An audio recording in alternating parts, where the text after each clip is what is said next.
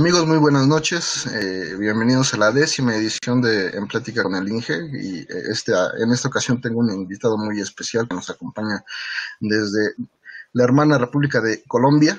Este, mi, amigo Ronald Gutiérrez, que bueno, hace muchos años que nos conocemos y, y, pues este, hemos cooperado, hemos hecho varias cosas juntos. Ronald, bienvenido. Hola Miguel, muchísimas gracias por la invitación. En verdad para mí es un honor completo estar hoy acá contigo y como decías, pues nos conocemos hace muchos años, pero esta oportunidad de, de, poder compartir acá este espacio, pues de verdad, de verdad me llena de mucho orgullo, mucha felicidad. No, pues gracias a ti por, por aceptar son las 9 de la noche con 2 en México, son las 10 de la noche con 2 en, Colombia y yo sé que para ustedes ya es como que tardecito. Este, yo acostumbro dormir un poco más tarde, pero bueno, son diferentes costumbres, ¿no? Este, pues fíjate que yo, yo te invito, este, te platico la dinámica de lo que es esta, esta reunión, que es básicamente que la gente conozca historias de, de éxito este como, como muchas veces he dicho todos queremos ser este Bill Gates todos queremos ser este eso te iba a decir Miguel entonces ¿por qué me invitaste? no no no no no no a eso me Tengo refiero amigos todos exitosos.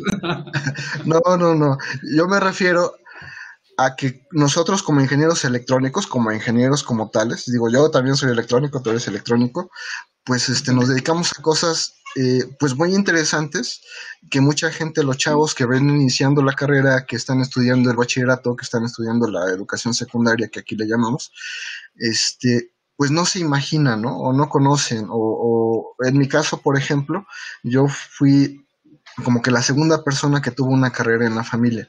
Entonces, este, si me, si me hablabas de maestría, honestamente no sabía de qué se trataba. Si me hablabas de doctorado, pues a, mí se me imaginaba otra cosa.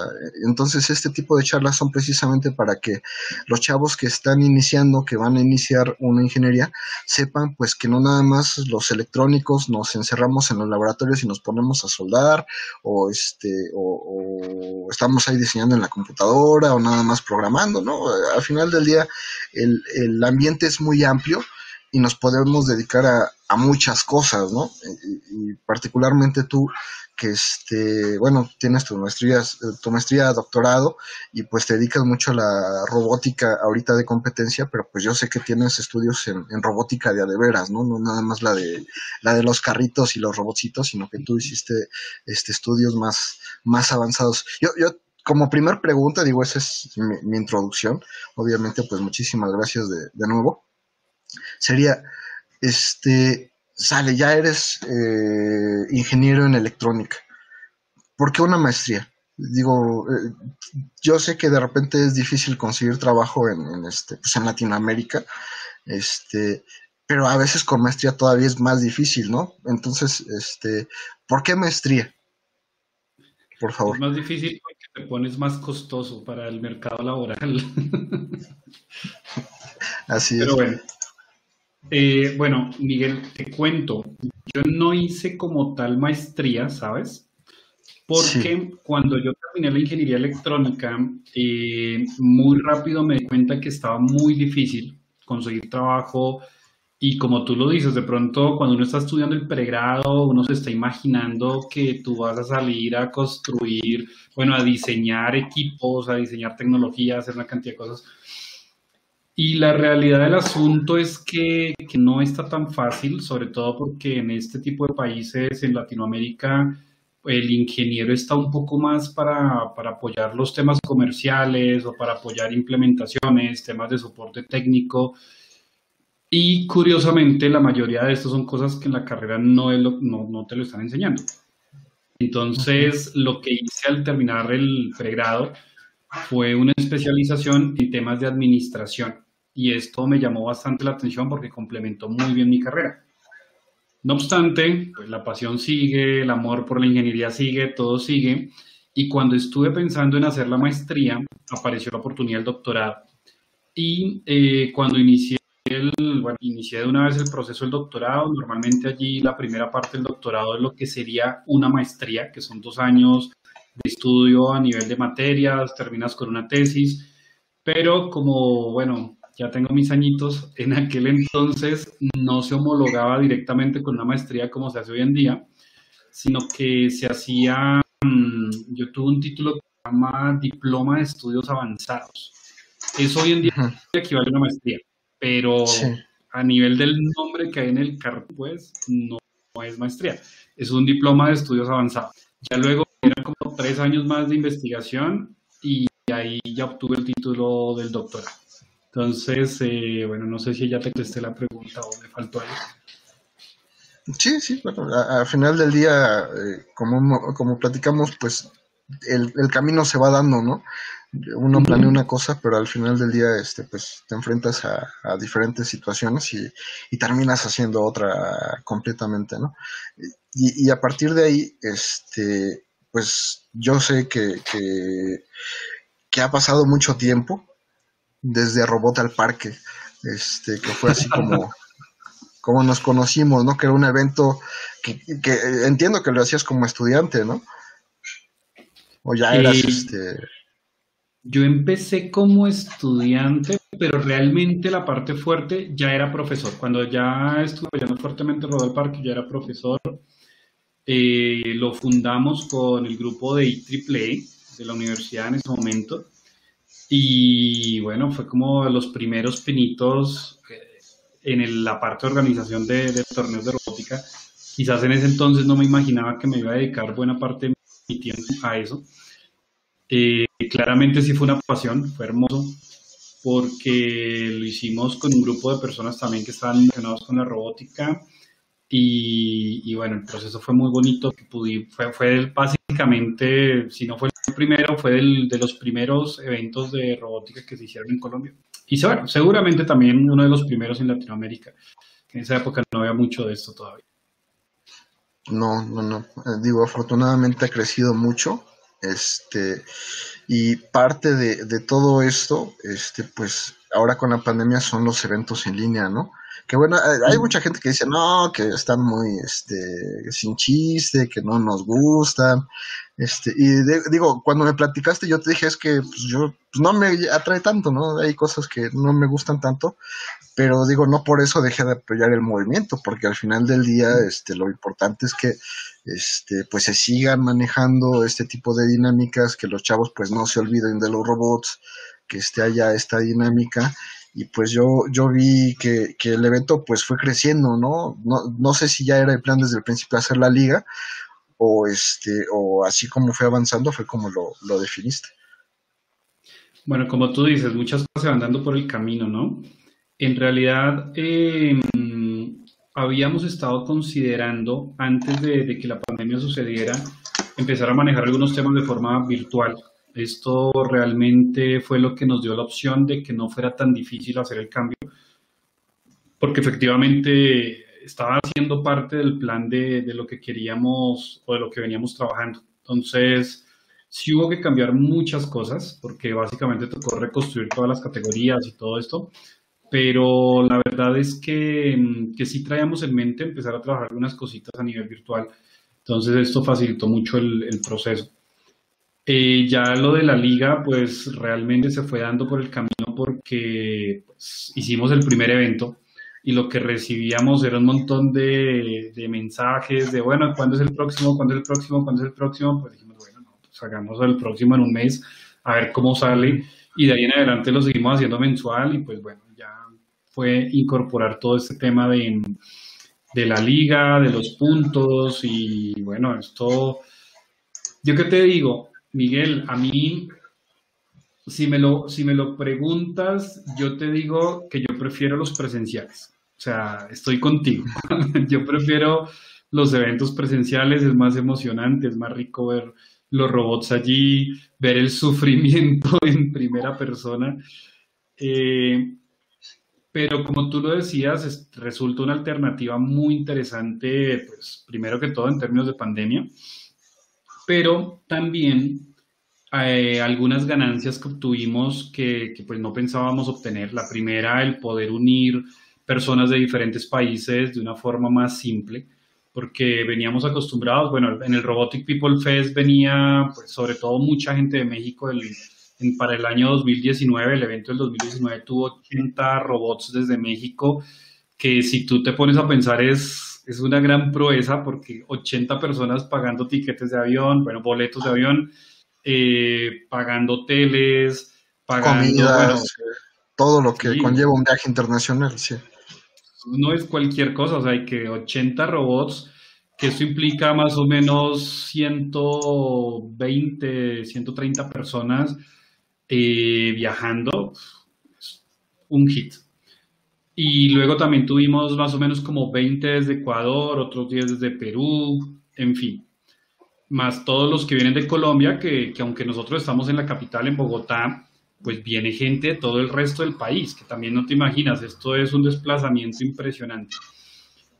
Pero al final, pues eso mismo, o sea, a pesar de que es lindo, también nos limita porque pues terminamos hablando de que muchas personas pudieron venir, pero muchos otros definitivamente no les fue posible asistir al evento.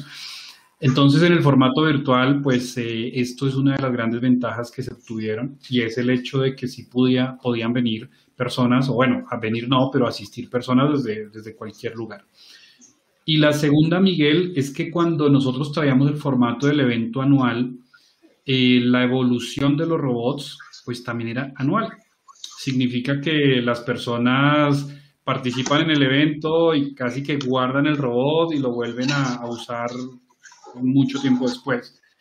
En el caso de los virtuales, como teníamos ya un evento cada mes, una de las retroalimentaciones que nos dieron los participantes justamente fue que su robot lo vieron evolucionar muy rápido porque tenían esta presión de que al otro mes tenían que volver a participar y casi que se estaban enfrentando contra más o menos los mismos, o bueno, ya empezaron a identificar quiénes eran la, su competencia y tenían que mejorar los tiempos y eso implicaba hacerle mejoras al robot o mejoras al algoritmo.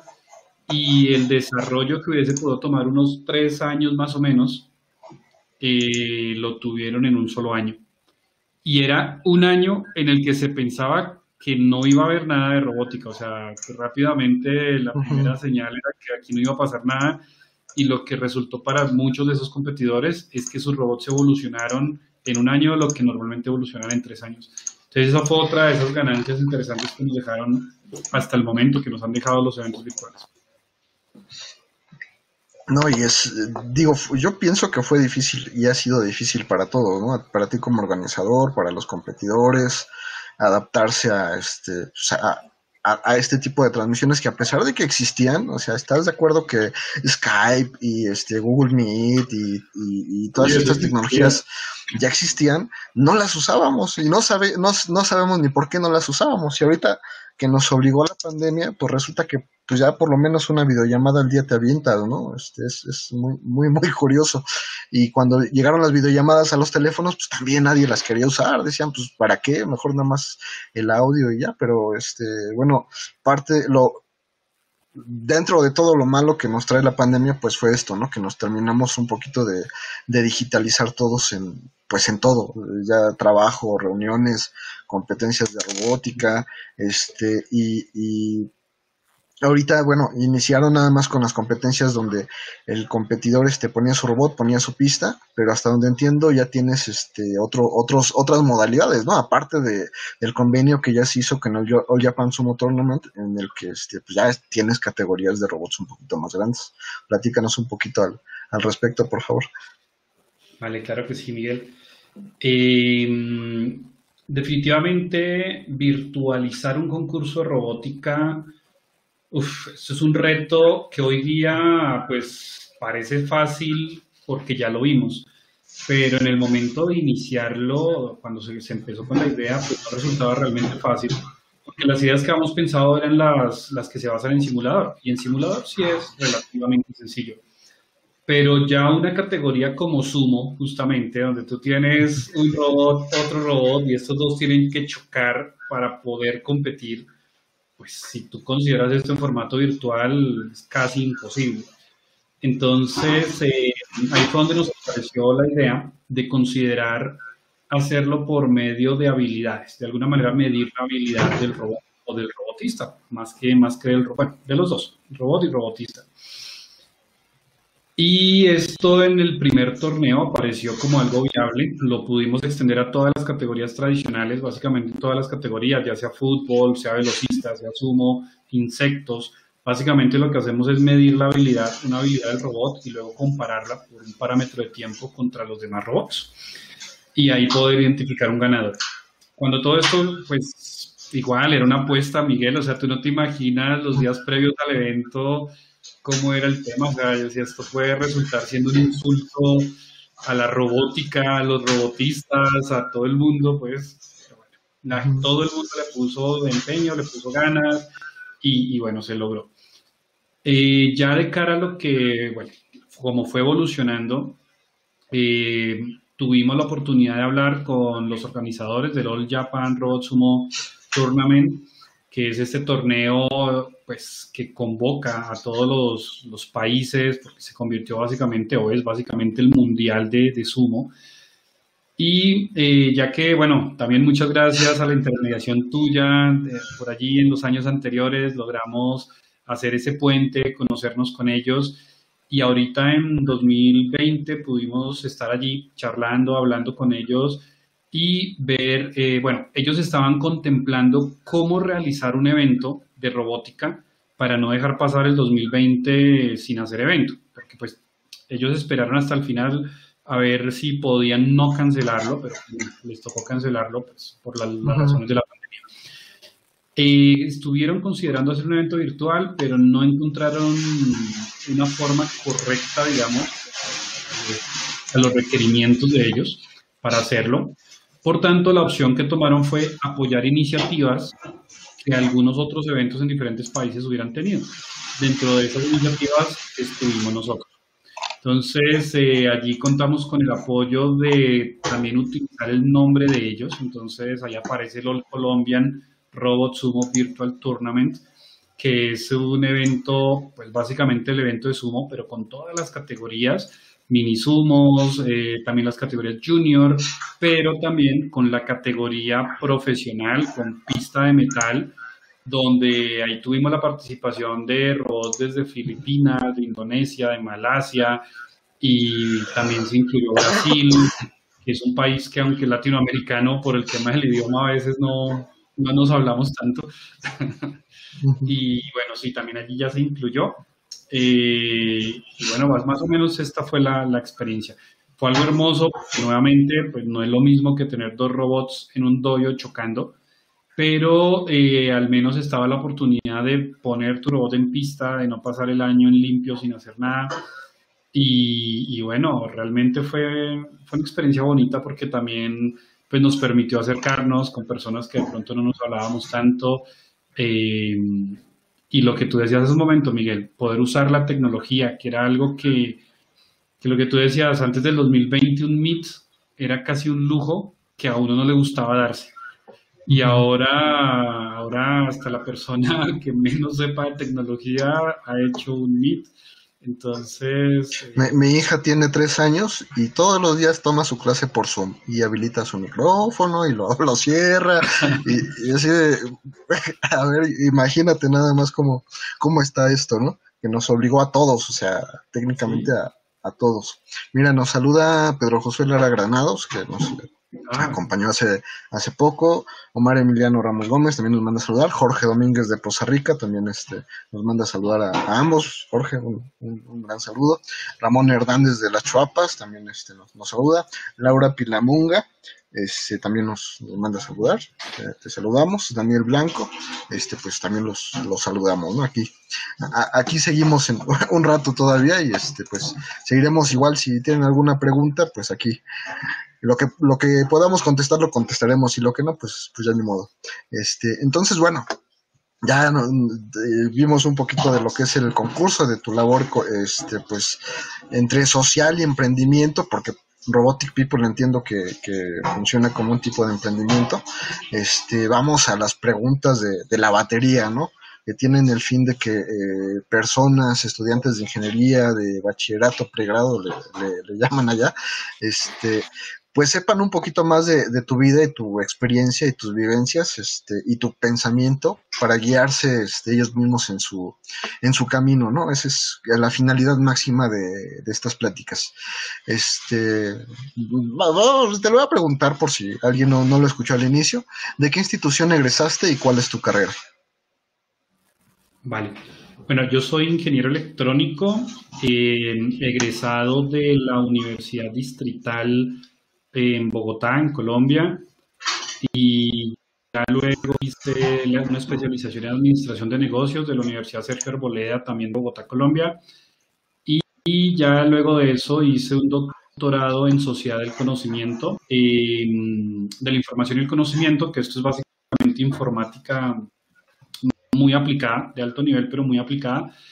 Allí la tesis doctoral fue en robótica educativa y pues tuve el honor de recibir el sobresaliente por parte de los cinco jurados allí en el tribunal de tesis, lo cual me hizo, pues, eh, hizo que me dieran tesis cum laude. Entonces, pues fue algo, algo bien bonito. Eh, bueno, ya, eso es como en términos de, de preparación, Miguel de preparación. Mira, nos manda a saludar también Juan Carlos Corte, que ahí se ganó algún lugar en, el Robotic People presencial, cuando este, cuando todavía sigamos presenciales. Eh, José Moreno, Elías Flores y Luis Martínez Sancarranco desde Perú y José Moreno desde Argentina. Entonces, este, pues bueno, también los, los, les mandamos un gran saludo y un, y un abrazo a todos. La segunda pregunta. Platícanos primero de qué pensaste que se trataba tu carrera y después si realmente se trataba de eso. Sí, hubo una influencia allí importante que me permitió eh, tomarle bastante gusto a todos los temas de tecnología.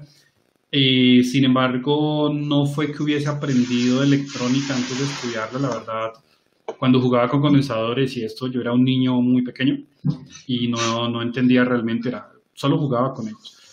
Y ya luego cuando entré a la universidad fue que empecé a, estudiar pues ya formalmente y todo ese tema de la electrónica, la tecnología, me apasionó muchísimo la informática.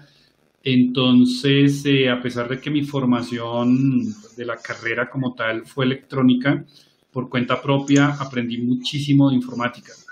Entonces, em, en ese sentido, yo soy un ingeniero electrónico pero con un énfasis muy fuerte hacia la, hacia la parte de software. De hecho, cuando trabajé en la industria, trabajé desarrollando software puro y duro.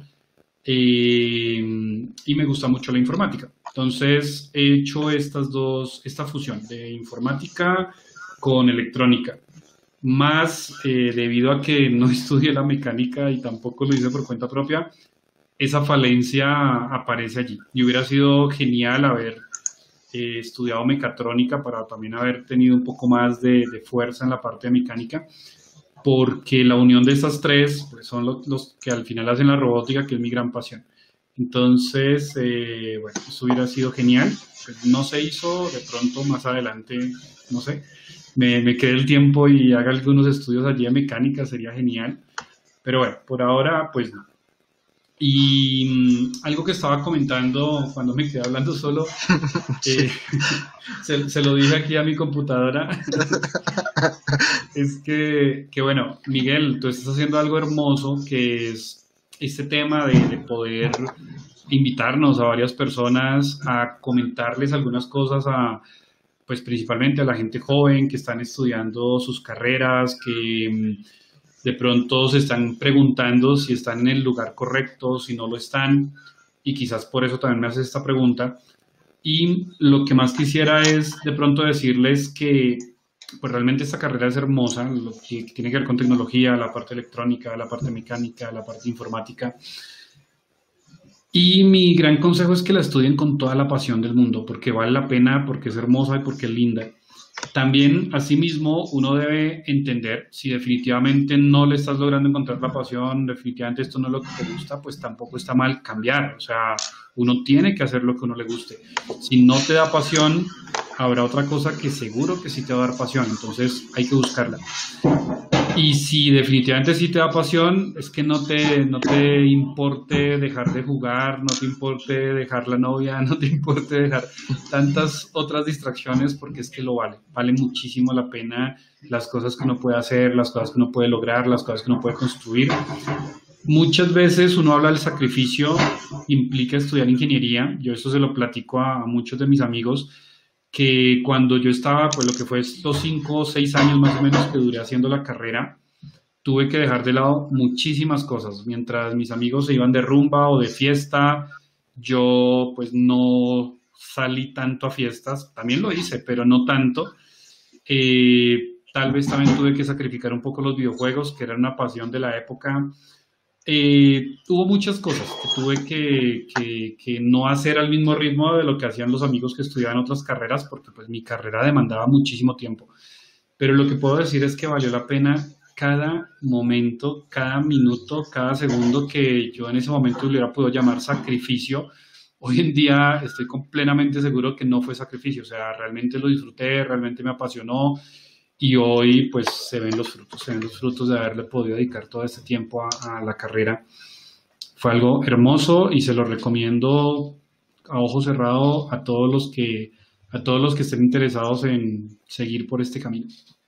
Sí, y, bueno, cabe destacar que la, la, ingeniería electrónica es como que de las más amplias, ¿no? Como tú lo mencionas, tú hiciste maestrías en administración, en robótica, hay maestrías este, en arquitectura donde se ve más el área de, domótica, eh, hemos tenido aquí personas que este, se, especializaron en el área biomédica, entonces, pues está bien, si no, yo pienso que si, si caíste ahí y te gusta, pero a lo mejor no te gusta tanto, es, tendrías que ver lo que viene después, ¿no? O sea, la electrónica le pega a muchas áreas, este, a la automotriz, a, construcción, a dispositivos móviles, a computadoras, o sea, está en, está en todas partes la electrónica. Entonces, eh, como tú dices, no está mal renunciar si no te gusta, si no, si no es, si no es el, amor de tu vida. ¿Por qué? Porque eh, de eso vas a vivir los próximos 50 años de tu, de tu existencia. Si, si no te gusta, pues este, no hay por qué sufrir, no hay por qué sentirse frustrado si puedes dedicarte a otra cosa. No, no está mal.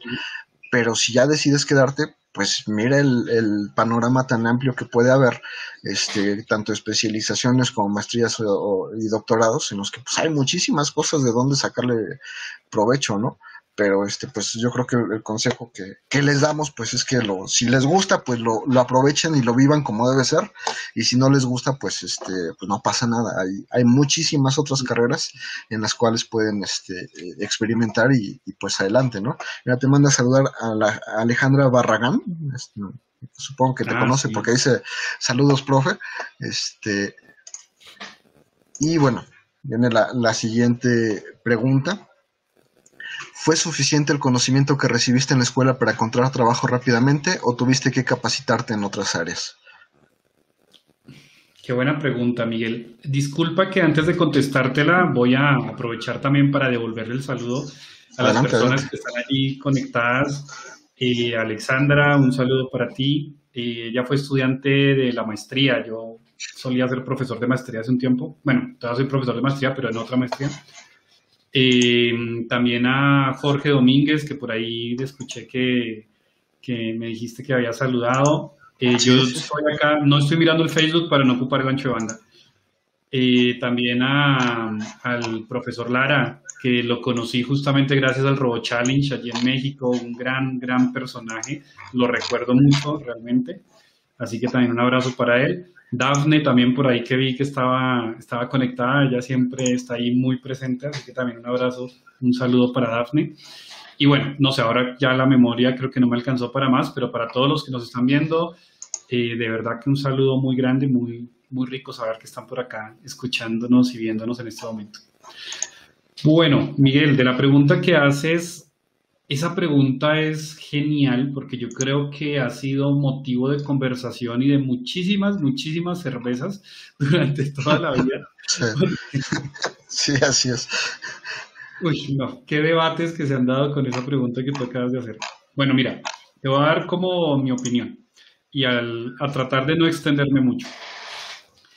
Pues mira que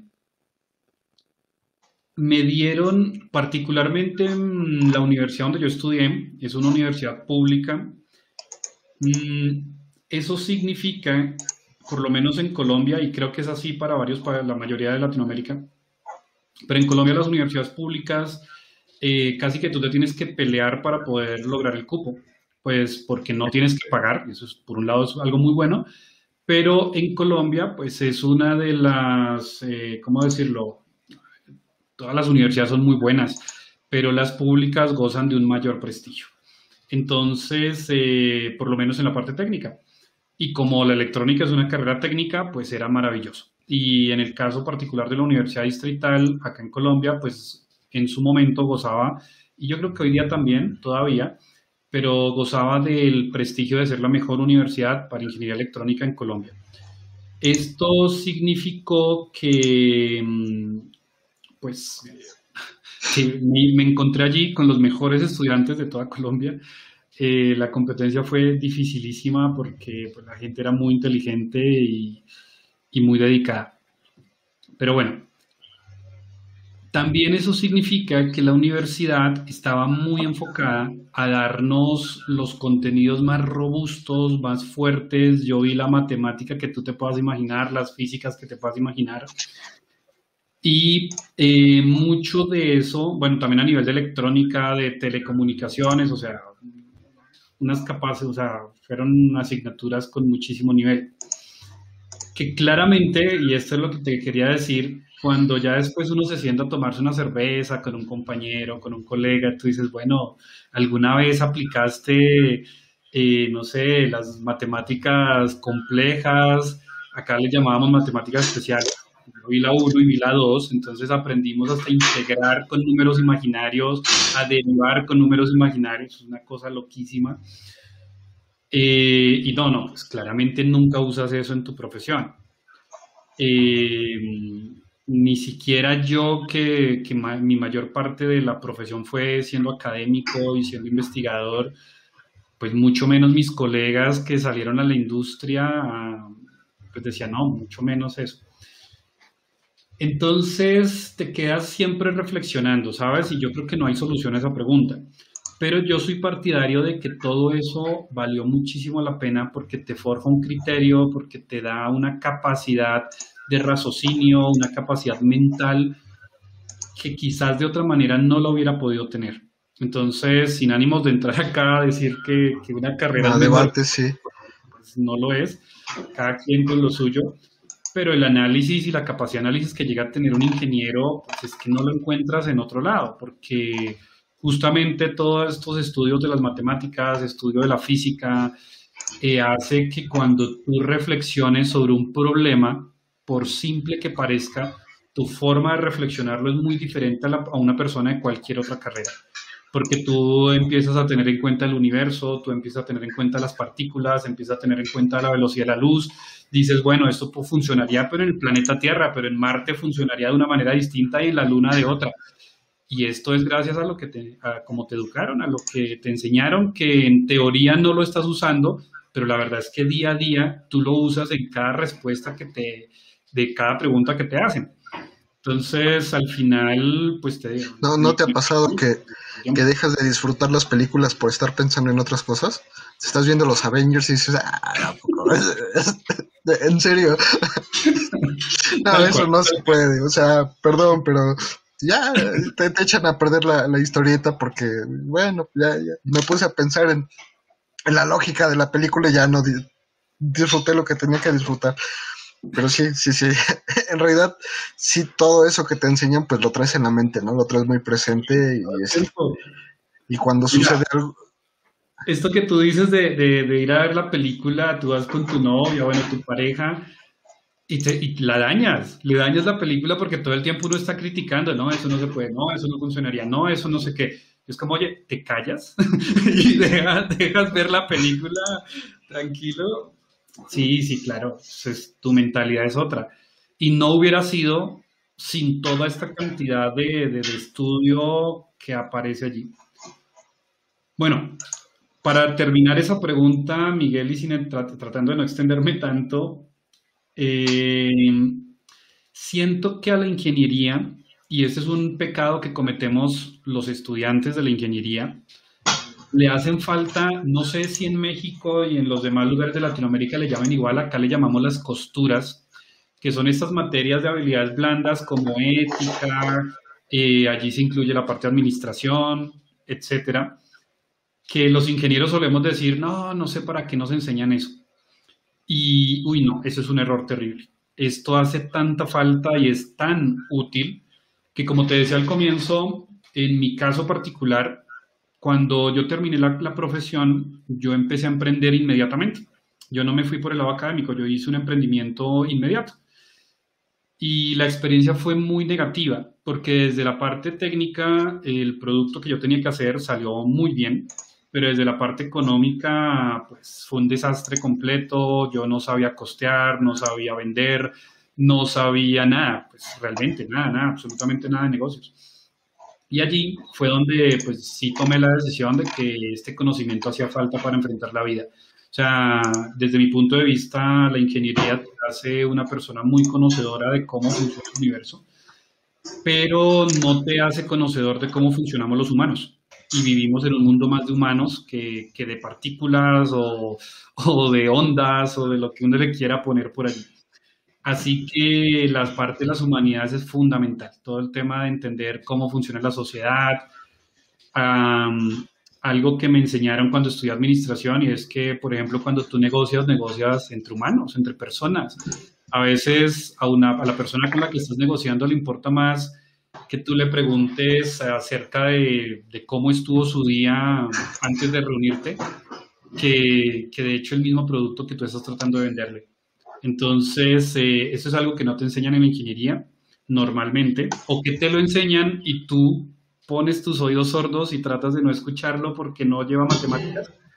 Y realmente sí es muy importante para enfrentar la vida. Entonces, eh, también una recomendación allí, las humanidades sí sirven, sí son importantes, sí se van a usar y muchísimo.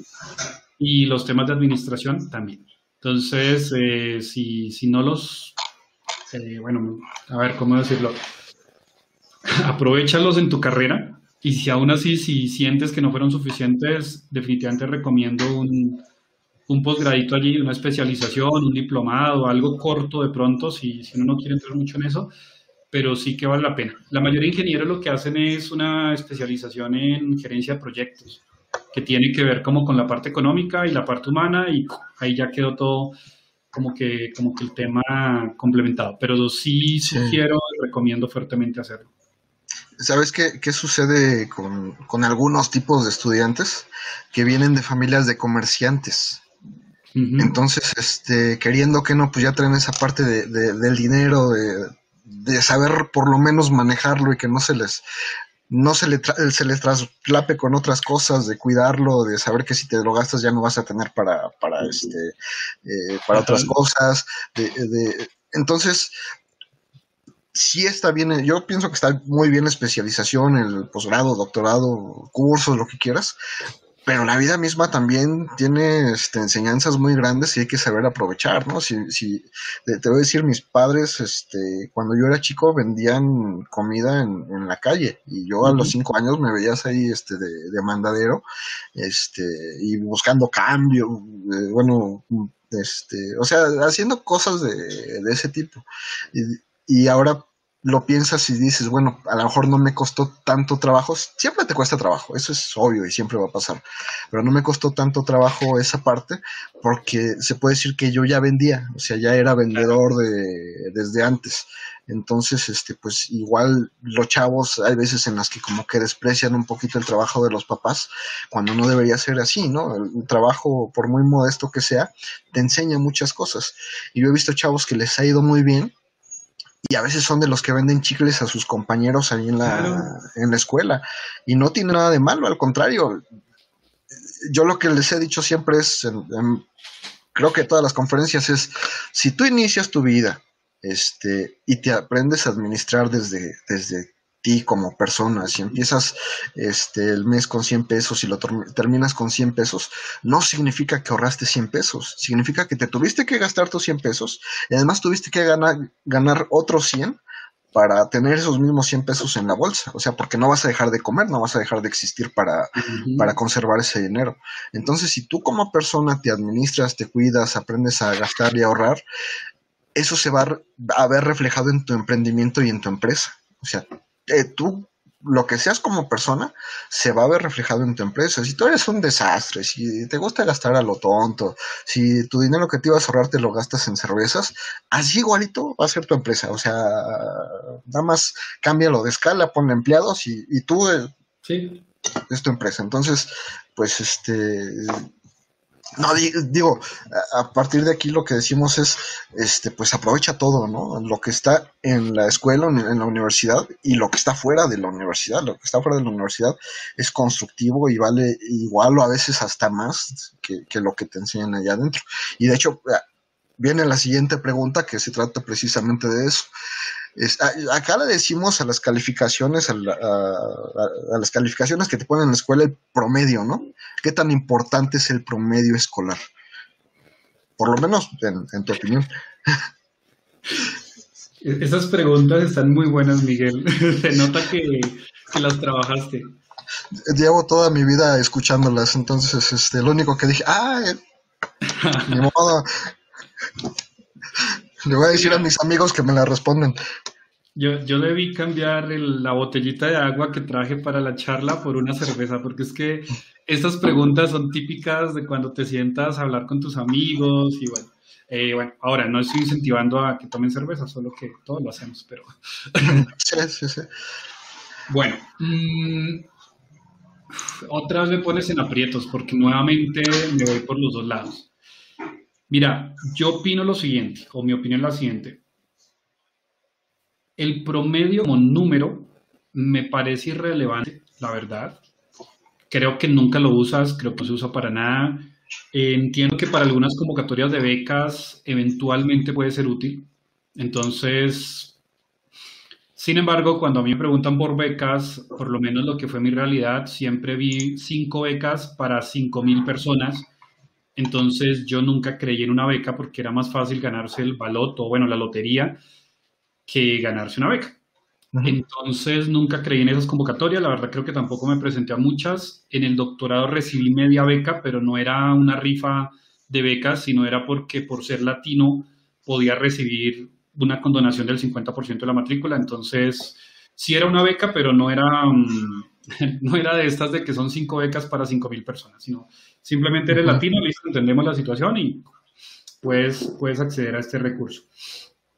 Entonces, y no tenía nada que ver el, el numerito este del promedio, era solo eh, pues el tema de ser latinoamericano, de estar en un país en vía de desarrollo.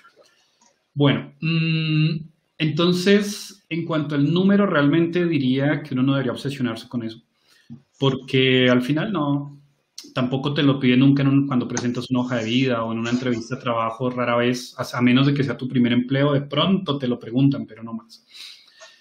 Pero lo que sí pienso es que tú deberías tener un buen promedio, pero no porque te obsesione el número, sino porque sea consecuencia de que eres un buen estudiante, que es una perspectiva diferente. ¿Y a qué voy con esto? Que no es buena idea y a veces uno como estudiante se pone la meta de que tienes que pasar la materia, entonces todo se traduce en números. ¿Cuánta nota me falta? Necesito sacar un 5, necesito sacar, bueno, acá es, la calificación es de 1 a 5, por eso hablo de un 5. Em, necesito sacar tal nota o tal número. Y definitivamente eso no es lo que te va a hacer como ingeniero. Nuevamente, ningún, cuando te enfrentes a la industria no va a pasar que, que te digan cuánto sacaste y de acuerdo a eso te va a pagar un salario o, de acuerdo a eso se soluciona un problema, que es la mayoría de lo que tenemos que hacer todo el tiempo, solucionar problemas. Realmente lo que te va a permitir solucionar un problema crecer en tu carrera profesional, pues va a ser las habilidades y los conocimientos que hayas adquirido durante toda la profesión. Entonces, ahí mi recomendación sí es, hay que estudiar, o sea, no hay que pasar las materias, hay es que estudiar, hay que entender, hay que obtener ese conocimiento porque esas son las herramientas con las que te vas a defender a futuro. Entonces, si tú aprendes, si tú logras las habilidades, si logras las destrezas, seguro que tu promedio va a ser alto, pero eso debe ser es una consecuencia, no un objetivo. Eh, y pues ya, ya, básicamente, para no extenderme más, eh, creo que esa es la perspectiva que, yo recomendaría. estudiar por estudiar, porque tú quieres aprender, no, no por nota, eso no, no sirve para nada, la nota al final no va a decir quién eres digamos, al final del día, si aprendes, se va a reflejar en el promedio, ¿no? Eso es claro. A, a, veces el sentido de esta pregunta también se refiere, y lo decíamos en la plática pasada este, con el ingeniero Gil, que hay personas que nacen con el talento. yo estoy seguro que, tú tuviste este, mucho talento, pero hay personas normales como, este, como yo que nos tuvimos que esforzar un poquito más por aprender lo mismo y por ejercer lo mismo y que igual y le echabas ganas, pero en tu examen pues nunca sacaste un 10, sacabas 9 o 8 o a lo mejor hasta 6 y, o te ibas a la segunda vuelta o lo que sea. Y, parte de esto es eh, decirle a los muchachos, no te preocupes, si no sacas 10, este, pero te estás esforzando y ese esfuerzo es todo lo que, lo que puedes dar, está bien, o sea, no pasa nada, o sea, eso nos tiene que quedar claro, ¿no? No todos vamos a sacar 10 en todo, no todos vamos a sacar 6 en todo, pero estoy seguro, y tú lo sabes como, como académico, que hay chavos que, que hay materias en las que sacan 6 ya hay otras en las que les va muy bien, sacan puro 10 y tú dices, bueno, ¿y, por qué no? Bueno, pues es que esta le gusta y esta pues no le entiende y punto. Y, no pasa nada. Yo creo que ese es más el mensaje, ¿no? De que si te va un poquito mal, pues no te preocupes. Sí esfuérzate por lo de las becas, sí esfuérzate un poquito más por este. Hay becas de, aquí le llaman este de titulación en la que ah, vas a hacer tu, tu tesis, entonces te podemos dar un dinero en lo que la terminas, o sea, para ese tipo de cosas obvio, pues sirve, ¿no? Que te den dinero por algo que de todas formas tienes que hacer, pero este, si no, si no te va tan bien, eso no implica que no vas a encontrar un, buen trabajo, eso no implica que, te van a preguntar cuánto sacaste en la primera materia de tu carrera y si, y si la reprobaste, pues aquí no te recibimos, ¿no? Eso no existe, eso en tu vida te van a preguntar tu, promedio en, el trabajo y para eso es esta pregunta, ¿no? Para decirles, échale ganas, o sea, esfuérzate, adquiere el conocimiento, no vayas por la calificación. Pero si adquieres el conocimiento, vas a tener la calificación. Pero si se te dificulta, pues no pasa nada. Sigue la vida, pues, ¿no? Este, sigue la carrera y no te traumes con una o dos o cinco materias que, te costó trabajo pasar. Este, aquí viene la, la siguiente pregunta. Mande, mande. Eh, perdóname, quería complementar una cosa de lo que estabas comentando ahí, y es justamente que, también hay que entender que uno no es bueno para todo. Y la carrera te está mostrando todas las posibilidades, pero seguramente tú te vas a dedicar a una o máximo dos. Y, y justamente lo que tú decías, no hay que darse látigo, es, es un dicho acá en Colombia, o sea, no, no, te, no te castigues a ti mismo porque no sirvas para todo. O sea, realmente uno va a lograr ser bueno en algunos aspectos. Y bueno, sí, está lo que tú dices, también están las personas que son 10, que sacan, les va bien en todo, maravilloso por ellos, pero no, los, los normales, los, los, terrenales, somos personas que seremos muy buenos en algo y en las otras no tanto y no hay que castigarse por eso, no hay, no hay que castigarse por eso. Eh, más bien hay que, pienso yo que hay que identificar, eso sí es una tarea que uno debe hacer, identificar cuál es eso en lo que uno es bueno, en lo que le gusta, en lo que se siente cómodo y pues claramente en eso trabajarle más porque al final eso es lo que te va a dar dinero, eso es lo que te va a dar un reconocimiento más adelante y, no está mal que no seas bueno para todo. Sí, está bien, digo, al final del día hay que dejar circular y vivir, no hay que dejar que la vida pase y, este, y acoplarse a lo que a lo que le toca. La siguiente ya ya le platicamos un poquito al respecto, pero este vamos a complementarlo un poco. ¿Qué tan importantes son las matemáticas? Y de hecho abrí la encuesta en el video, entonces este estoy viendo algunos resultados. ya ahorita que platicamos ya este los comentamos. Por favor, que eh, para ti en lo personal y en la vida laboral, ¿qué tan importantes son las matemáticas? Bueno, yo aquí te voy a contar una intimidad de esas, de esas que a uno le generan vergüenza. Yo soy pésimo en aritmética. O sea, la vida de Ronald Gutiérrez sin la calculadora no hubiera sido absolutamente nada. Pero curiosamente, para las matemáticas de más de mayor nivel, digamos álgebra, trigonometría, luego cálculo y todas esas ahí para arriba, pues bueno, gracias a Dios sí, sí fui muy bueno para ello. Y además me gustan, la matemática, no sé, ¿qué te puedo decir? Siento admiración por las matemáticas y por los matemáticos.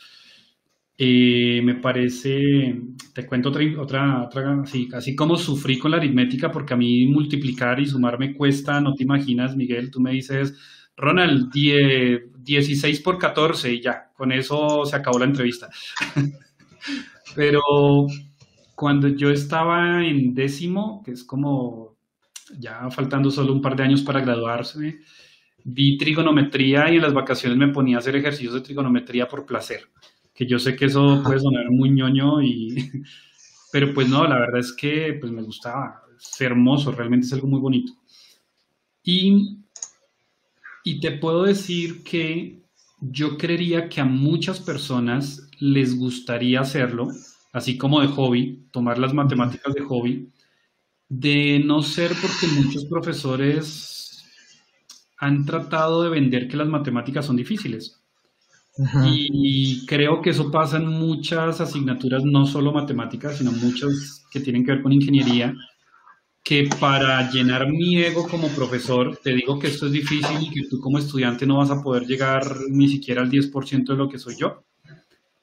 Y ahí hago una crítica un poco más a los profesores, o sea, de, no sé, también los profesores de pronto que en algún momento vean esto como relájense un poquito, que podemos hacer la misma profesión de tú a tú, y demostrándole al estudiante que pues yo como profesor simplemente soy un guía. Y yo creo que eso nos hizo falta mucho en términos de matemáticas, también de física en el colegio, de decirle a un estudiante esto no es difícil, no te preocupes, esto todo lo contrario puede ser muy divertido. Em, y ya para contestarte ahora sí la pregunta, pienso que las matemáticas son demasiado, demasiado importantes en la carrera, demasiado. Como lo decía hace un rato, es que te forjan tu carácter, te forjan tu pensamiento, te dan una estructura mental y pues es que eso no lo logras de ninguna otra manera. O sea, tú podrías aprender electrónica o aprender mecánica o robótica sin pasar por las matemáticas. Eso se puede, eso no tiene ningún problema. Eso se puede hacer. Pero el día que tienes que solucionar un problema no vas a tener las herramientas para hacerlo, no vas a tener la estructura mental para poder solucionarlo o enfrentarlo de la mejor manera posible, que es el plus que ofrecemos los ingenieros. Un ingeniero, el plus, bueno, cuando yo busco un ingeniero para resolver un problema, es justamente porque no quiero que me den la primera respuesta que se le vino a la mente a la, persona, sino porque quiero una persona que lo reflexione, que lo investigue, que mire qué hay detrás de todo esto. Y esa estructura a ese ingeniero se lo dieron las matemáticas y la física. Entonces, eh, pues para mí es fundamental. O sea, un ingeniero que no maneje las matemáticas va a tener muchos problemas para, para su desarrollo profesional. Entonces, la verdad, entre más matemáticas, desde mi punto de vista, mejor.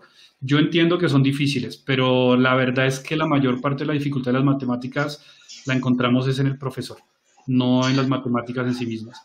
Entonces, hay lo que el consejo que yo daría es, si no estás entendiendo matemáticas, cambia de profesor, que muchas veces puede ser un compañero tuyo, el amigo, una persona que ya las vio, pues no sé, busca la forma de estamos viviendo en una época tan, tan hermosa que ya hay videos de, de, profes en YouTube este, que dan sus clases y ya lo puedes ver mil veces y algo se te va a pegar. Y, y, si no te gusta cómo lo explica ese, buscas otro señor que lo explique y si no, otro señor. Yo creo que el problema más grande con las matemáticas que tenemos es que siempre nos castigaron con ellas. Ah, te portaste mal, pues ah, ahí tus mil planas de esto, ah, este, no me estás haciendo caso. Entonces, entonces uno se acostumbra a que las matemáticas son malas, o sea, son tan malas que me castigan con ellas. Y tu mente se queda ahí clavada este, en ese tipo de información. Y cuando el profe ya a nivel superior te dice, esta es la transformada de Fourier con la cual puedes entender el comportamiento de voltaje a nivel frecuencia, este, pues te quedas, no, pero son matemáticas, o sea, aunque me ayude a entenderlo, no lo voy a entender y punto, ¿no? Es, la parte más triste de esto. Mira, nos manda a saludar este, el licenciado Jorge Enrique Orozco, este, el oh. actual presidente de la Asociación Mexicana de Mecatrónica, y pues este... Eh, en, nuestros resultados, este, qué tan importantes son las matemáticas, gana mucho. Este, la siguiente pregunta es, ¿qué tan importantes son los idiomas? Vale, bueno, nuevamente antes de responder, la pregunta, pues también eh, te pido disculpas que hago acá un pequeño paréntesis para devolver no, saludo al querido amigo Jorge, eh, que realmente extraño mucho poder estar allí compartiendo con ustedes, eh, porque la pasábamos muy bien, además de, todo lo que hemos logrado construir en conjunto, sobre todo esto de, de la amistad, ¿no? contigo, Miguel, con Jorge, que, de verdad los extraño mucho. Pero bueno, ya volverán estos buenos tiempos. Cierro el paréntesis y mm, los idiomas. Yo creo que le quitaría el plural. Eh, maneja tu idioma local sin importar cuál sea, o los idiomas locales, que hay gente que tiene más de uno, pero definitivamente lo que necesitamos es el inglés. Un ingeniero sin inglés, uff, y mira, te lo digo no porque aquí me, aquí me voy al otro de las matemáticas. Las matemáticas sí me gustan. El inglés no me gusta. te soy sincero, no me gusta. Y se me hace muy difícil. O sea, otros idiomas se me han hecho más sencillos. No, porque los hable, solo porque algunas estudié francés y eso como que fluía mucho, tal vez por lo que la estructura se parece y las palabras se parecen. El inglés no, lo he estudiado toda la vida. Hoy día todavía no lo domino. Pero sin inglés, uff no, no hay forma, no hay forma. Y entre más tengas, más puertas se abren. lo está diciendo una persona que ha viajado por el mundo. o sea, que te has paseado por donde se puede haber paseado cualquier persona y este y me dices que pues es importante el, idioma, ¿no? Socializar tan solo para, pues para comer, o sea, ahí estás en otro país, caíste por la razón que sea, ya has ido a presentar artículos, ¿no? Digo, yo le digo pasear porque como sea, este, uno este, termina dándose la vuelta, pero has ido a presentar tus artículos como investigador y este, hay momentos en los que pues los tienes que presentar, ¿no? Y, si, mínimo en inglés. Y si no lo traes, pues obviamente pues sudas un poquito en, en ese tipo de situaciones, ¿no? Mira, Miguel, te voy a contar un par de anécdotas. Una vez cuando yo hice el, cuando terminé el doctorado, a mí, bueno, para el doctorado me pasó algo muy curioso. Tú le puedes, podrías hacer una encuesta, allí nuevamente sobre el video, de cuántas personas que han hecho tan solo maestría o que hayan hecho doctorado les pidieron por regla, por obligación, un examen de inglés, un examen internacional, no un TOEFL o IELTS, cualquiera de esos. Pues mira, en todo lo que yo he estudiado jamás me han pedido examen de inglés y esto simplemente fue como una especie de suerte, no sé. Ajá, sí. Cuando, bueno, yo terminé el doctorado, mentira, no había terminado el doctorado, pero yo tomé un curso en la Universidad de Cambridge, en Inglaterra, eh, sobre robótica social, que dentro de la robótica es mi área de especialidad, es donde más trabajo, que como tú decías al comienzo, pues efectivamente yo no hago mucho de esos carritos eh, ya sean de sumo velocistas, eh, mi pasión principal está enfocada hacia la robótica social, que es más como la robótica humanoide, interacción humano-robot, todo esto. Y bueno, ya te imaginarás llegando a Inglaterra, eh, porque bueno, si tú vas a Estados Unidos, siempre encuentras a alguien que te habla español y, te ayuda de alguna manera a salir adelante con el problema que tengas.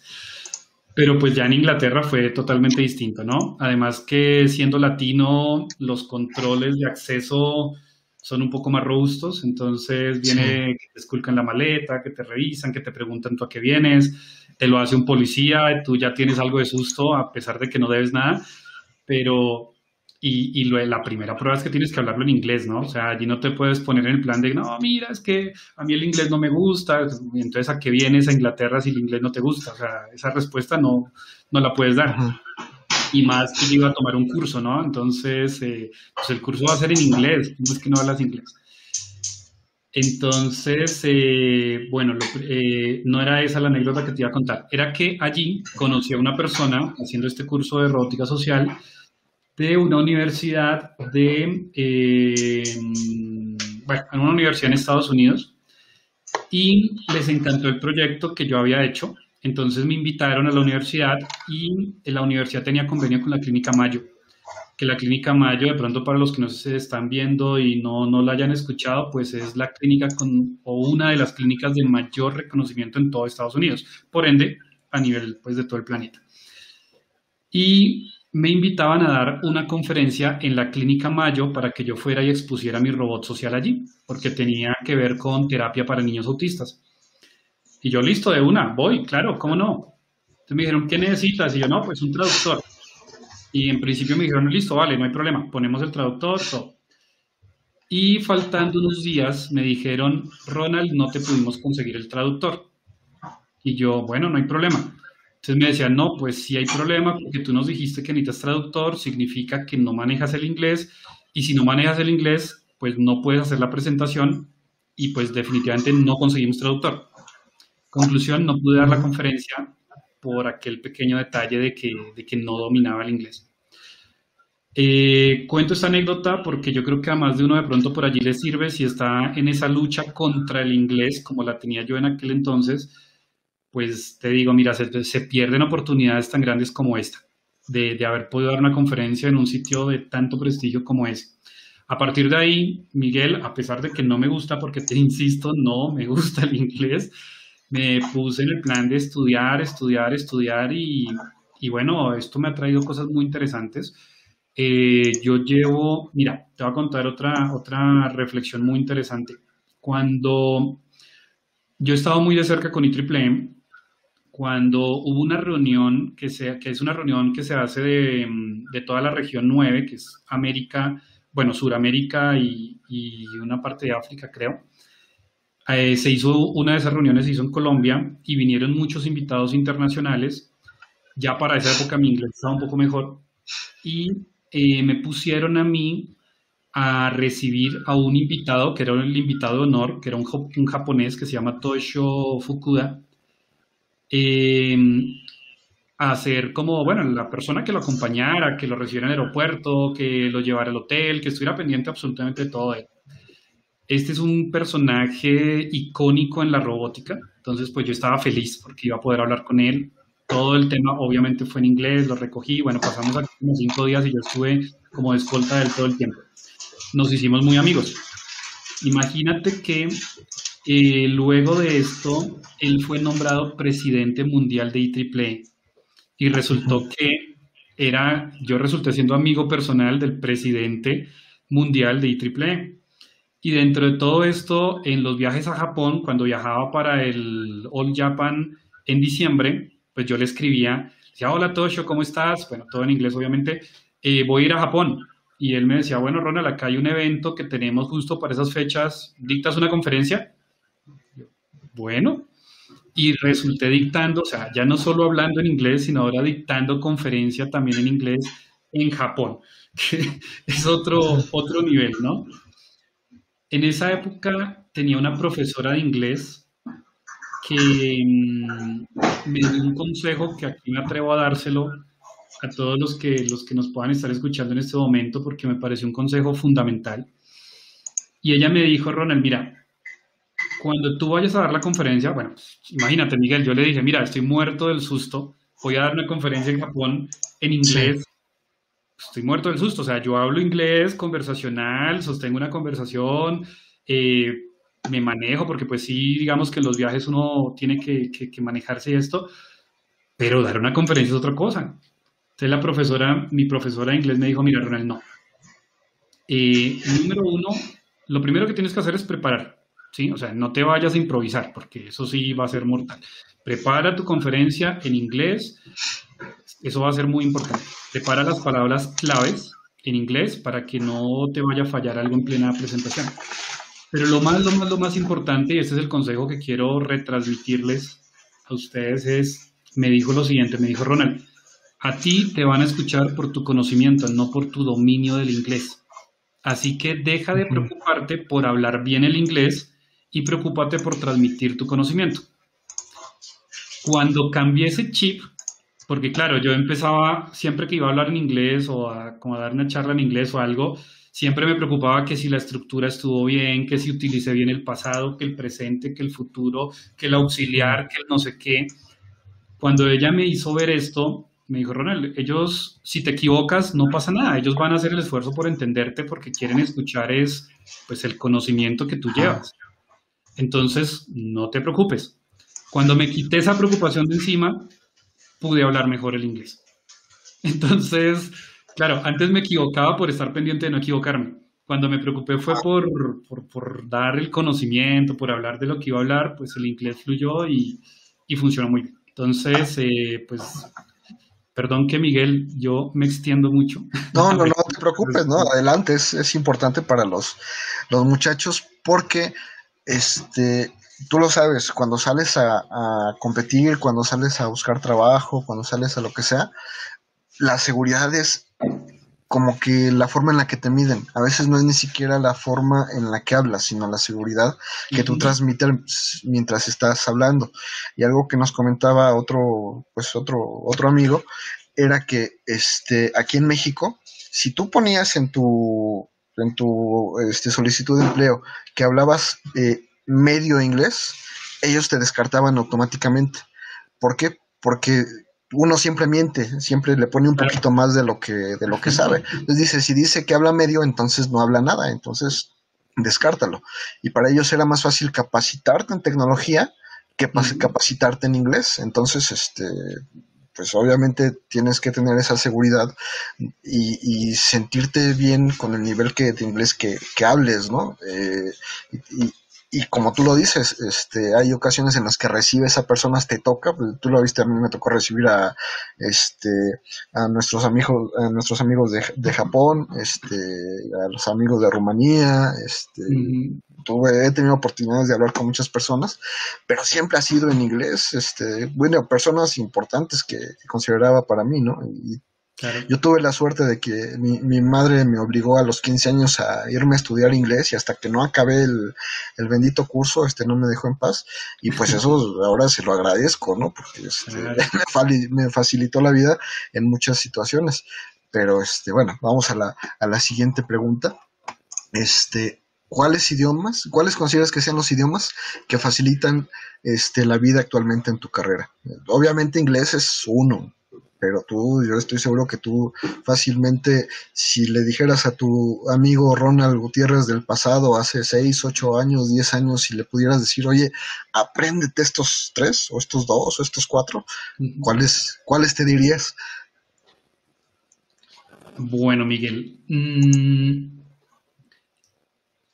yo insistiría, bueno, te voy a dar dos respuestas. Voy a contestarte tu pregunta de qué otros idiomas quizás te hablaría de mandarín y de japonés. Em, no obstante, hay que tener presente que mi respuesta es influenciada porque mi pasión es la robótica. Por eso pienso Japón y China. Em, quizás otra persona con otras afinidades pensaría más de pronto el alemán. Em, pero mi respuesta realmente más bien está enfocada en que, en que no te esfuerces en otros idiomas hasta que no tengas un excelente nivel de inglés. Porque si tú, por ejemplo, te dices, no, es que yo quiero aprender francés, italiano e inglés, pero si el resultado de eso es que no hablas bien italiano, no hablas bien francés y no hablas bien inglés, pues lo que te digo es el tiempo que dedicas para tres idiomas, quítale estos, perdón, estos dos. o sea, estudia, ¿no? y dedícate a uno solo y ese uno solo es el inglés. Porque con el inglés te defiendes en Japón, te defiendes en China, te defiendes en Alemania, te defiendes en Italia, te defiendes en Francia, en donde sea, con el inglés la, haces. Eh, mientras que si tú estás con el mandarín, pues en China estás de maravilla, pero si te vas para Italia estás mal. O bueno, en fin.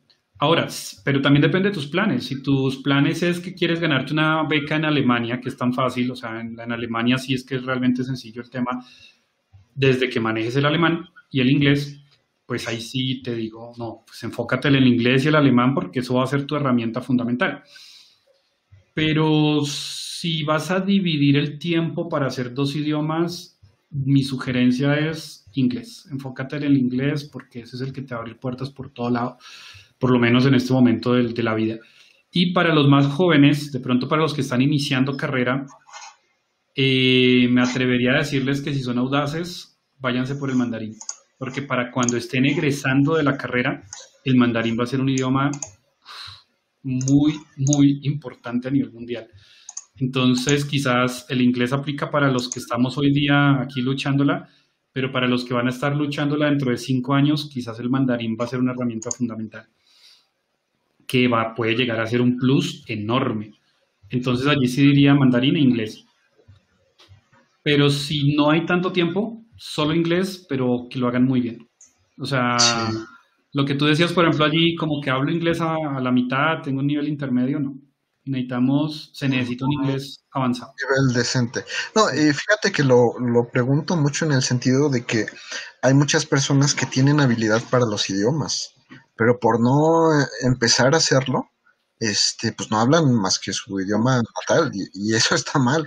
O sea, yo sí he conocido personas que dicen, ay, es que aprendí inglés y luego este, me metí a otro y estaba bien fácil y pues ya hablaba dos y luego ya hablaba tres. Y, o sea, hay gente, hay gente con talento, hay gente con talento que, que ahí lo tiene guardado y no lo, no lo explota, ¿no? Y yo creo que en este caso sería, inténtalo. O sea, ya tienes un inglés decente, este, estás joven, pues este, vete por el, segundo y, no te hace daño, al contrario, tu cerebro este, pues eh, eh, mejora y, entiende más todo, ¿no? Ahora es que lo, ejercitas más. Pero bueno, vamos a, la siguiente pregunta, antes de que nos, nos alarguemos un poquito más. ¿Qué es lo que considerarías más importante para ingresar a la vida laboral? ¿Qué le recomiendas tú a tus, a tus estudiantes, a tus alumnos, a tus, a tus amigos? Para ingresar a la vida laboral? Miguel, es que esa, esa pregunta yo le veo muchísimas respuestas. Voy a, mm, bueno, voy a comenzar por acá. Lo primero que diría cuando hablamos de la vida laboral es entender qué quieres que sea tu vida laboral. ¿A qué voy con esto? Puede ser un empleo y no está mal. Puede ser un emprendimiento, no está mal. Eh, puede ser trabajador independiente, también conocido como freelancer, que tampoco está mal, pero creo que es importante ir identificando dos cosas, lo que te gusta, pero también para lo que eres bueno, ¿vale? Hay personas que son muy buenas para ser empleado y está genial, ¿no? Porque pues vas a tener una estabilidad económica, porque eh, vas a tener una oportunidad de hacer una carrera y en el caso de que lo que se quiera es ser empleado, es importante educarse en ser empleado. La mayoría de universidades, la verdad, nos educan para ser empleados, así que allí no hay que hacer mucho más que, que, hacer caso a lo que, a lo que nos han enseñado. dejarse llevar. Sí, sí, es dejarse llevar realmente. Eh, en el caso de ser empleado, y repito, no está mal, está muy bien. Eh, lo que más sugiero hoy en día es buscar diferenciarse porque te estás graduando con, no sé, 50, 100, 500 personas que saben hacerlo exactamente lo mismo que tú. Entonces, cuando llegues a una entrevista, pues no ser ingeniero no va a ser el diferencial. Tienes 500 otros que dicen que también son ingenieros. Entonces, eh, hay que buscar el diferencial. Diferenciales puede ser el tema del idioma, que eso es algo te va a dar muchas cosas allí, el inglés. Un diferencial, o bueno, más bien, otros diferenciales van a ser las certificaciones. Temas como ser certificado en Cisco, como ser certificado en Oracle, ser certificado, bueno, en Festo, bueno, todas las posibles y toda esta nube, gran nube de certificaciones, eh, hoy día las empresas las están valorando muchísimo y no solo te va a dar el pie para que te seleccionen por encima de los demás, sino que quizás también te va a dar un incremento salarial que pues, cuando uno es empleado es maravilloso, ¿no? Tenerlo. Entonces, eh, creo que allí temas como el inglés y las certificaciones sería la recomendación inmediata que le daría a las personas. Y claramente pensar en una maestría, eso también hoy día es un diferencial. Entonces, eh, esto no hay que dudarlo, no, siento que no hay que pensarlo. Y sobre todo, digo, para las personas que eh, apenas están egresando y que de pronto dicen, no, yo me quiero dar un descanso de dos años, tres mm. años y luego si hago la maestría, no hagan eso. los, Es mi opinión, no lo hagan. Porque se te quitan las ganas de estudiar, porque empiezas a enamorarte del dinero y ya después no quieres perder tiempo estudiando. Y la realidad es que esto va a hacer que tus posibilidades económicas se reduzcan bastante. Entonces, si lo que quieres es una carrera profesional en una gran empresa, con un buen sueldo, que repito, eso es maravilloso, eh, la sugerencia es, hazte tu maestría, eh, hazte tus certificaciones, mira muy bien lo del inglés, porque eso te va a garantizar que hagas una muy buena carrera profesional en una muy buena empresa. Y, y esto la verdad es genial, o sea, te va a dar una vida muy bonita. También está el otro perfil, que no lo nombré antes, el académico. Si lo que tú quieres es ser académico porque te apasiona, te gusta la investigación, quieres ser profesor, ves que tienes habilidades, porque tampoco ser profesor es para todo el mundo, aguantarse, bueno, lo voy a decir así feo, aguantarse a los estudiantes no es fácil. Pero más allá de eso, más bien lo que quise decir es, hay que tener vocación. ¿Sabes qué, qué ha salido últimamente? Es muy común que pregunten, oigan, ¿y por qué no tenemos mejores profesores? Y pues mi respuesta siempre ha sido, pues porque no hay mejores estudiantes. si hubiese mejores estudiantes, no habría malos profesores, punto. los malos correrían y dirían, no, pues esto no es lo mío y, y ya, ¿no? Y los buenos pues lo disfrutarían todavía más. Es verdad, es verdad. Pero Así es, Ronald. Bueno, este, entonces vamos a cerrar esa pregunta. Eh, vamos a la, a la siguiente. Miguel, yo quisiera incluir solo un, un, pedacito más para esa pregunta. Adelante.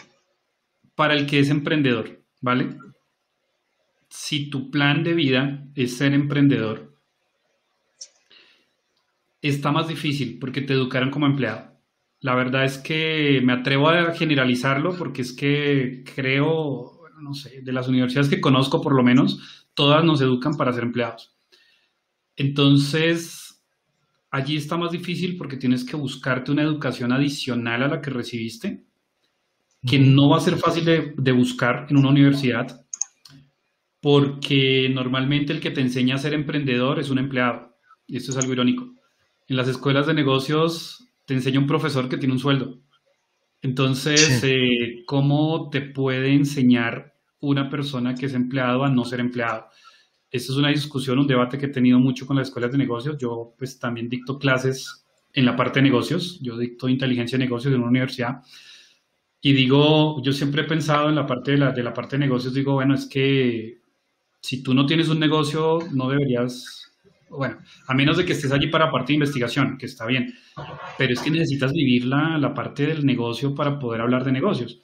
Entonces, si tu plan es que tú quieres egresar y emprender, es, es la sugerencia que yo me atrevo a dar allí es búscate un mentor, un mentor que te enseñe sobre negocios.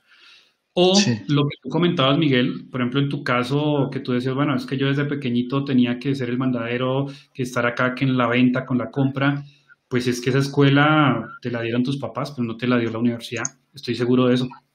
Sí, Estoy seguro que la universidad no te dijeron, Miguel, tú puedes vender, tú puedes comprar, tienes que hacer costeos, tienes que mirar tu margen de utilidad, tienes que organizar los productos de esta forma porque así es como se van a ver mejores. Eso no te lo enseñaron en la universidad. la universidad te dijeron, se tiene que hacerle caso a su jefe. Sí, sí. Cuando no tengas jefe, ¿a quién le hago caso? Cuando nadie me diga que me tengo que levantar de la cama porque entro a las 8 de la mañana Sí, eso no me lo enseñaron en la universidad. En la universidad me dijeron, tu jefe te va a molestar.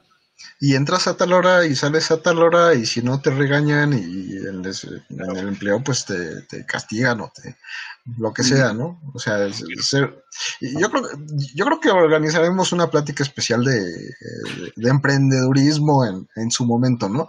Porque es un tema muy, muy, muy interesante en el cual este, lo tienes que hacer con emprendedores. O sea, En emprendedores de bajo nivel, de alto nivel, de mediano nivel, que, que puedan dar un, un, este, un panorama muy amplio en el sentido de que este, pues puedes vivir de eso o de plano si no te sale, lo que mencionaba yo hace rato, si tú en tu educación personal no sabes manejar dinero, olvídalo.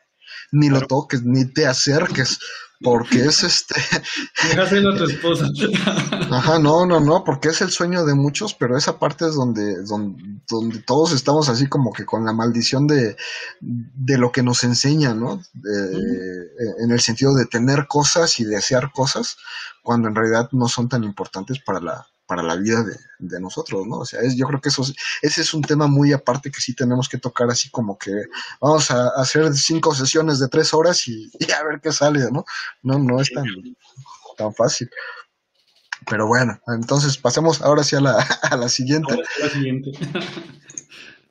Todos, todos tenemos un top que pensamos este, que sería el mejor trabajo o empleo de nuestra carrera. ¿Cuál es el tuyo, sea real o ficticio? Bueno, cuando yo estuve estudiando la carrera, creo que mi top era la NASA, o sea, quería ser ingeniero de la NASA, eso me parecía genial. Eh, creo que si mi sueño se hubiera hecho realidad, eh, mi sueño hubiera estado seguramente en ser parte de los que construyeron el robot del Perseverance, que estuvo ahorita en Marte, algo así, o el Curiosity seguramente, porque para esa época era más joven. Eh, creo que por ahí hubiera estado mi sueño, ¿sabes? De lo que yo pensaba cuando, cuando estaba estudiando. Ya si me lo preguntas hoy, creo que yo no hubiera sido feliz con eso, ¿sabes? Eh, creo que me gusta más la parte del emprendimiento. Eh, me he dedicado mucho últimamente a eso. Me parece muy interesante como toda la parte que tiene que ver con negocios desde la tecnología, claramente, porque pues, me encanta. Eh, y sí, creo que, creo que ese era mi sueño, pero quizás acá me atrevo a decir y de pronto a dar ese consejo, tengan en cuenta que los sueños van cambiando a medida que uno va madurando, que uno va creciendo. Entonces, sí, yo me veía como un ingeniero de la NASA. no, no, estoy diciendo que, que, lo hubiera logrado, ¿no? Solo digo, era mi sueño. Mi sueño no, pero a eso aspirabas. Ajá, sí. Sí, era mi aspiración. Yo decía, me encantaría ser un ingeniero de la NASA, pero ya hoy en día no. O sea, si tú me lo preguntas, mira, Ronald, hay una vacante en la NASA, capaz que la que digo, no, muchas gracias. Pues, quiero ir de visita al, Kennedy Space Center. o, al, de, Tesla, ¿no? O sea, ya ni siquiera al, de SpaceX, ya ni siquiera el de la NASA, ya el interesante ahorita es, el, SpaceX. No, quizás quisiera ser más bien de pronto un proveedor, quisiera ser un asesor o algo así, eh, pero creo que, creo, o sea, quizás lo que me queda acá de pronto dar como un consejo más que, más que nada es de, que la vida te va poniendo en el lugar que te corresponde. Déjate llevar, déjate llevar, que la vida te va diciendo cuál es el camino. Eh, no, no que te dejes llevar como el vago, ¿no? No, no, no, no, hablo de eso, sino que a veces eh, no, hay, no hay que estar luchando contra la corriente tanto, porque la vida le va mostrando a uno muchas veces qué es lo que, qué es lo que realmente va haciendo tu sueño. Sí, pues te, acomoda, ¿no? Eh, dicen por ahí el tiempo y la vida ponen a cada quien en su, en su lugar, en su, en su momento, ¿no? Y a veces te toca sufrirle un poquito y a veces te toca este, disfrutarlo, pero siempre ese va a ser el lugar que te toca en, ese momento, ¿no? Es que yo creo que uno sufre porque no lo entiende. Ajá. Entonces, eso es lo que hace que no lo quieras aceptar. Pero lo que te digo, por ejemplo, capaz que yo hubiera luchado contra la corriente y hubiera llegado a mi lugar allá en la NASA y no estaría feliz. Porque no era mi lugar. Pero bueno, ahora ya lo entiendes, ¿no? Ahora ya te das cuenta que, como dice Mario Benedetti, ese poeta uruguayo, al final la vida es esto, en su peor momento un desamparo, en su mejor momento una nostalgia, pero siempre, siempre un lío. Entonces, este, así, si, si entiendes esa parte, ya, ya estás del otro lado, ¿no? Pero bueno, pasemos a la, a la siguiente. Mande. Quizás lo que quería, de pronto, a lo que quería llegar con esto es a que aquí hay que tener cuidado con los sueños, bueno, con los sueños no, con lo que es ese, ese, ese concepto del trabajo soñado. Porque cuando uno está terminando la carrera, a veces como que compite con sus compañeros por cuál tiene el mejor trabajo. Y no existe ese tal mejor trabajo. O sea, existe lo que es el mejor trabajo para mí, Existe lo que es el mejor trabajo para Miguel y existe lo que es el mejor trabajo para Javier y para Fernando y bueno, cada quien, o sea, que alguien haya entrado, no sé, a Tesla, como tú decías, de pronto es el sueño como de muchos ahorita. Lo que quiero decir es, no necesariamente porque es el sueño de otro tiene que ser el sueño mío, porque lo mejor para ti no necesariamente es lo mismo que es para tu compañero. Entonces, como que mi, mi recomendación acá es no sufras por eso. O sea, busca lo que es lo mejor para ti. Sí, no es lo mismo que para tus demás compañeros. Por eso estamos aquí, por eso llevamos 10 personas, 10 ingenieros de, nivel con años de experiencia, que no, bueno, tenemos un recién egresado, pero tenemos ingenieros que ya, ya pasaron por estas etapas y, casi todos dicen, pues es que yo lo que quiero es mi empresa, o sea, ya se me olvidó la gerencia, ya se me olvidó la NASA, ya se me olvidó este andar haciendo prótesis robótica, no, yo lo que quiero es mi empresa y a eso me voy a a dedicar. Y, es como que el consenso, ¿no? De, del éxito para la mayoría de, de, nosotros.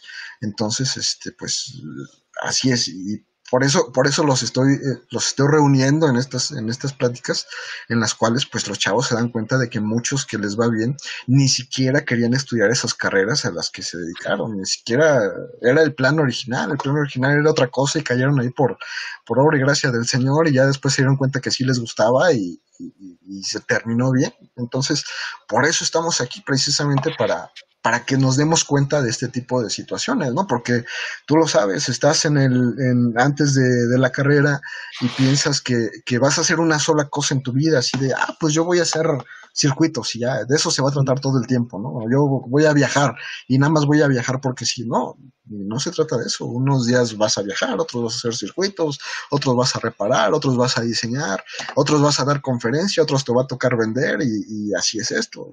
La vida te va te va a poner donde se necesita en el momento en el que lo ocupes para aprender lo que tengas que aprender.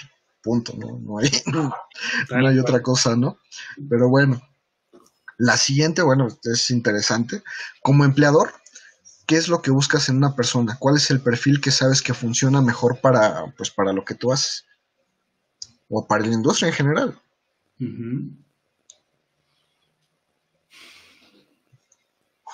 Mira que depende. Depende si la persona que buscas, bueno, la respuesta claramente en este caso creo que va a ser esta. Si la persona que buscas es una persona para el área técnica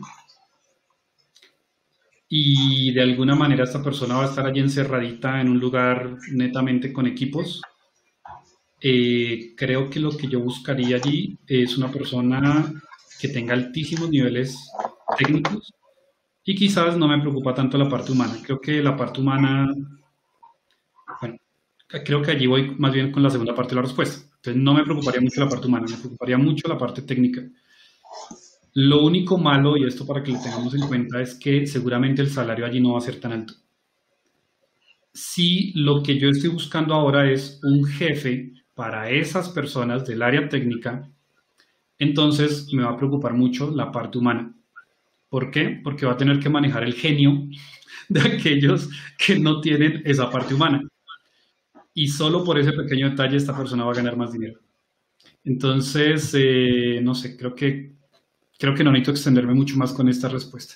No, no, no, está claro que este va a depender, ¿no? De, de, las áreas y aquí hay algo que, este, que tenemos que entender también, que si tú eres técnico si eres ingeniero, si eres maestro, si eres doctor, si eres lo que sea, pero no tienes habilidades, lo que le decimos en México, habilidades blandas, que es saber entender a las personas, hablar con las personas, convencer a las personas, este, ver sus necesidades como seres humanos, no te va a servir de nada. O sea, vas a terminar en un empleo donde, este, o ni te contratan, o en un empleado, como tú dices, encerrado en un cuartito, ahí enciérrenlo porque es, ese león está bien bravo. ¿Y quién se gana el dinero? Pues el domador.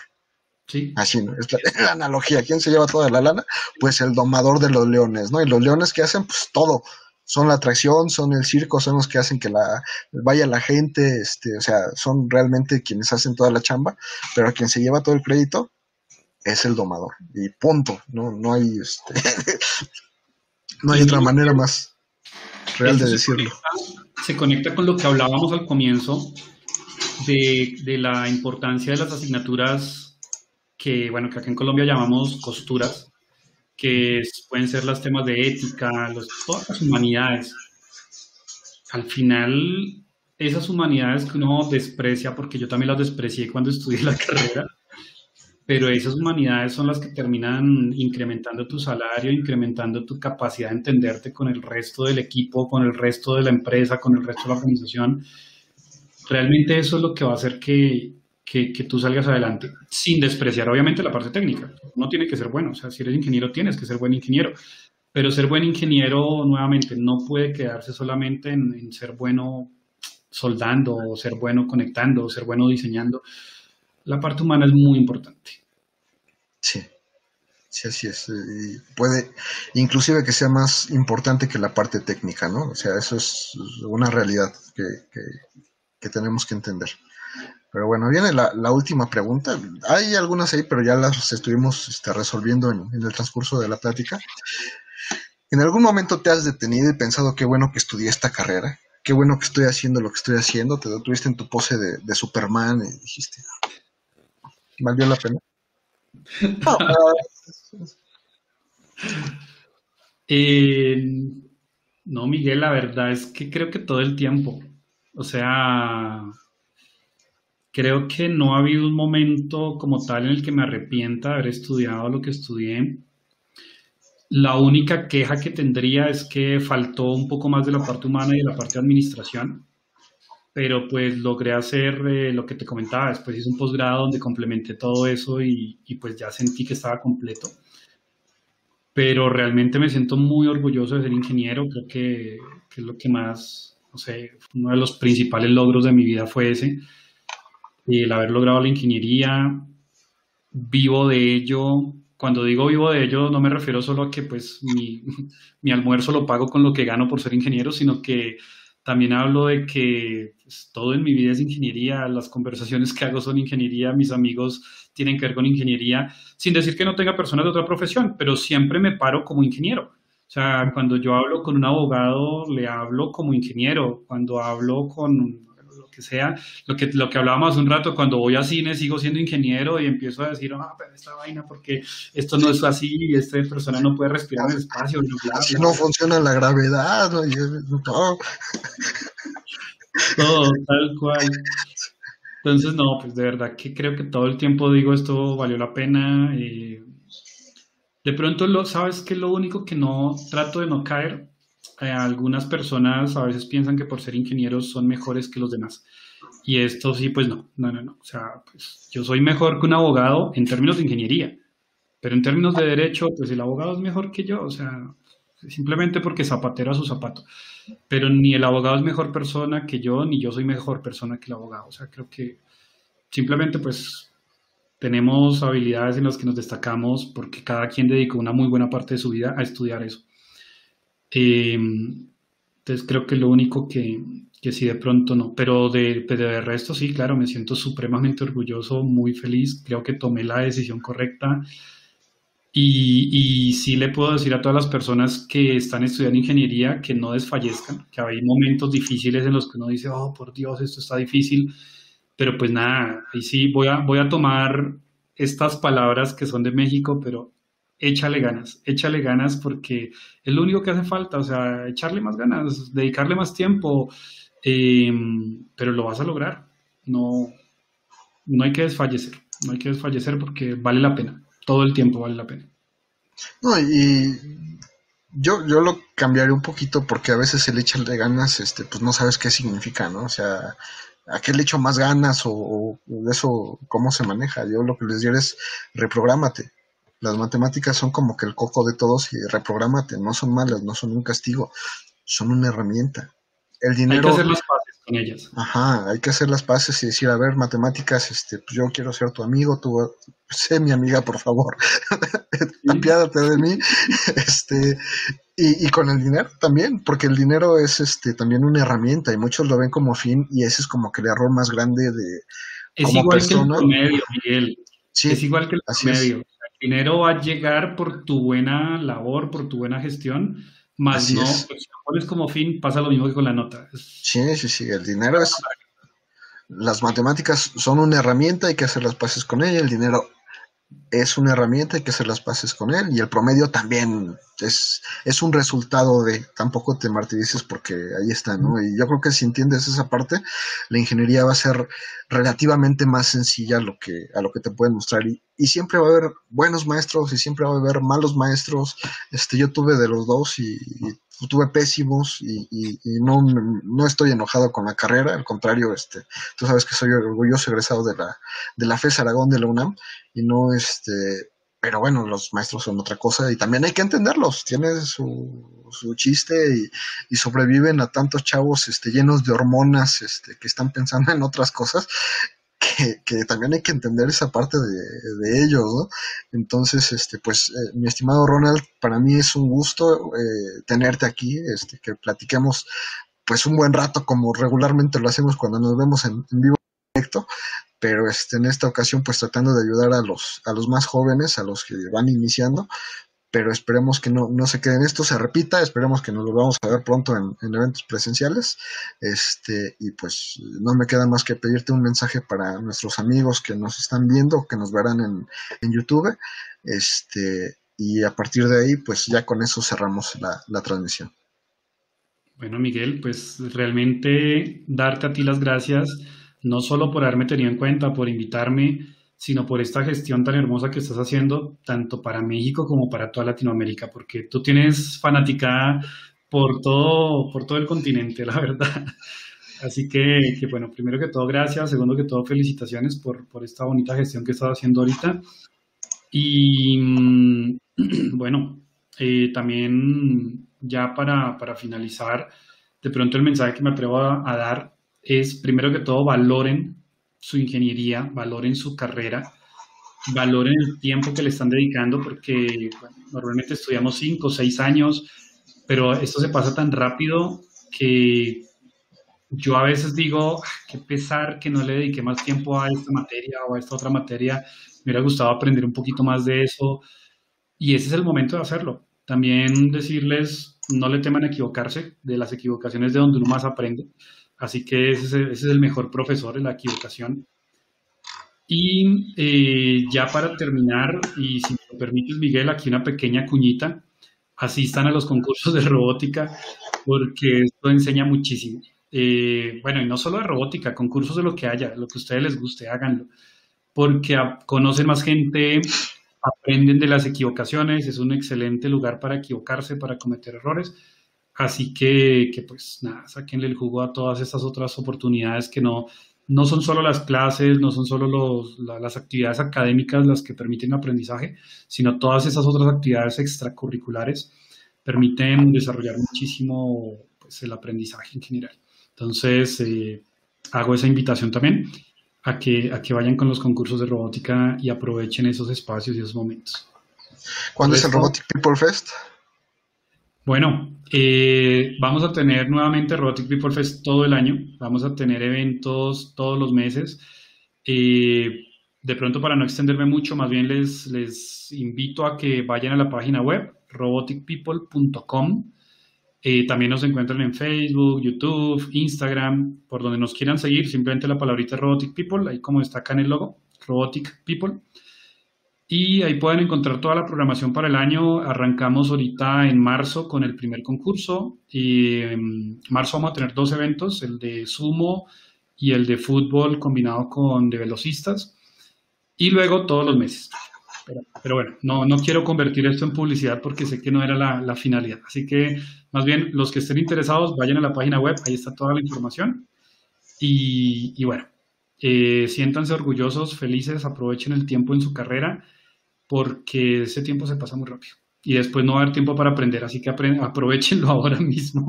Ahora que están aprendiendo, aprovechenlo para aprender. Que, que después uno de los vacíos que vaya dejando ahí después los sufre. Miguel, muchísimas gracias por la invitación. De verdad, un honor para mí poder estar acá contigo. Muchísimas gracias, Ronald. Tú sabes que el honor es, es mutuo. Este, por último, saludamos a Foxnet, eh, Neftalí, de, igual de la FES Aragón, que, que ahí anda. Y este, pues muchísimas gracias.